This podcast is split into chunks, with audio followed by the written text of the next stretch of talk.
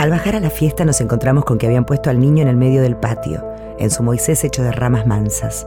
A su lado estaba la tía Encarna llorando como una plañidera y del otro lado de la cuna estaba la sacerdotisa que oficiaba el bautismo vestida en animal print, como un leopardo acechando al niño, con sus postizos color rojo enarbolados en un moño sobre la mollera y las uñas gigantes rozando los bordes del Moisés. Era un bautismo importante. La Machi no bautizaba a un niño porque sí. Nadina y Laura lo habían intentado con sus hijos, pero la Machi había argumentado que no estaban listos todavía para ser presentados a las diosas. La Machi era una bravísima travesti paraguaya que le había arrancado la mitad del pene a un policía con los dientes porque había querido violarla. Antes de empezar la ceremonia, bebió un líquido azul oscuro que parecía tinta de un vaso muy fino de cristal labrado. Lo alzó con la punta de los dedos, las uñas tintineando contra el cristal, y cantó una canción en quechua que aseguraba la sonrisa de la tierra para recibir al niño.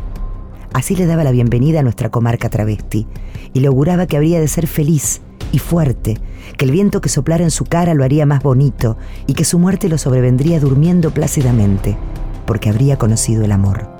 El brillo de los ojos bautizado en primavera fue el favorito de las travestis, el niño que más obsequios recibió de las reinas magas, para quienes hasta lo más simple y barato tenía el aura de lo sagrado. El niño encontrado en una zanja, hijo de todas nosotras, las hijas de nadie, las huérfanas como él, las aprendices de nada, las sacerdotisas del goce, las olvidadas, las cómplices, bautizado por una puta paraguaya vestida enteramente de depredadora, que le sopló bendiciones sobre el rostro, que alzó con sus uñas postizas las lágrimas que habíamos derramado algunas, y con esas lágrimas bendijo la frente del niño. Y el brillo en ningún momento lloró, al contrario, sonreía, y a la mitad del ritual se tiró un pedo insolente que a todas nos hizo despanzurrar de la risa. Y luego vino el brindis y las charlas de siempre, y María parecía haber olvidado su tristeza por devenir en pájaro. En momentos así, una desea ser capaz de recordar. En momentos así, una se encomienda a la memoria. La noticia del bebé encontrado por la tía Encarna había ido alcanzando a todas nuestras hermanas, que se aparecieron desde los rincones más lejanos a conocerlo. Las morenas del norte, macizas y dulces como el maíz, que se divertían cantando coplas subidas de tono cuando caía la tarde las extranjeras, que decían estar de paso y no habrían podido perdonarse irse de este país sin conocer al hijo de la tía Encarna y sacarse una foto con él, como tías legítimas.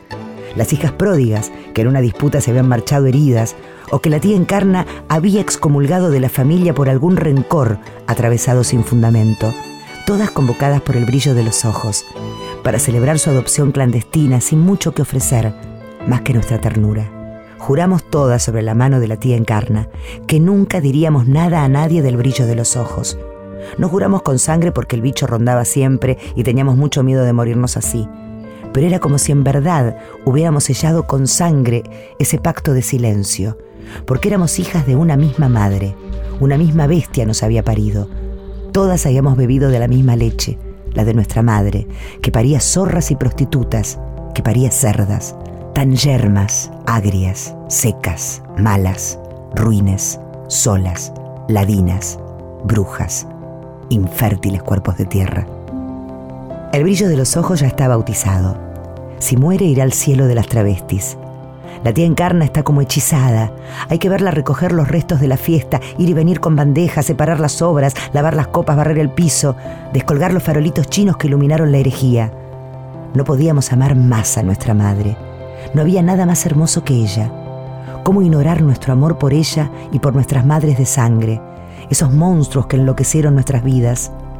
Esa mujer, ahí parada, que cargaba con el odio del mundo sobre su espalda, era más que digna de nuestro amor. Así fuera una perra, así fuera una déspota, una solitaria desesperada capaz de todo. Esa mujer nos dio de comer cuando todo el mundo nos perseguía y ahora tiene un hijo legítimo, su adopción ha sido legitimada por la historia. Lo ha bautizado y ahora limpia las esquirlas de la fiesta.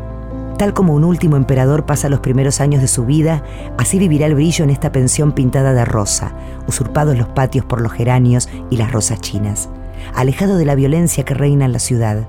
Si acaso hay violencia en esta casa, somos nosotras quienes la traemos en el cuerpo. Estamos contaminadas de ella. Por eso la tía Encarna nos pide que nos quitemos los zapatos para entrar a su casa, que los dejemos al costado de la puerta, en ese mueblecito de mimbre. Nuestros zapatos conviven en el exilio mientras adentro, descalzas y curiosas, nosotras nos reímos de ellos, porque algunos de esos zapatos eran enormes, muy feos, talla 45 o 46. Había unos que parecían transatlánticos amarrados en el muelle de la tía Encarna. Lo cierto es que durante un tiempo, antes de la desgracia, puede decirse que la violencia de la calle no entró en aquella casa. Quedó agazapada en las suelas de nuestros zapatos, para preservar al niño, para salvarlo no puede culpársenos. Teníamos derecho a la ingenuidad. Camila Sosa Villada, Las Malas, en libros de cuarentena.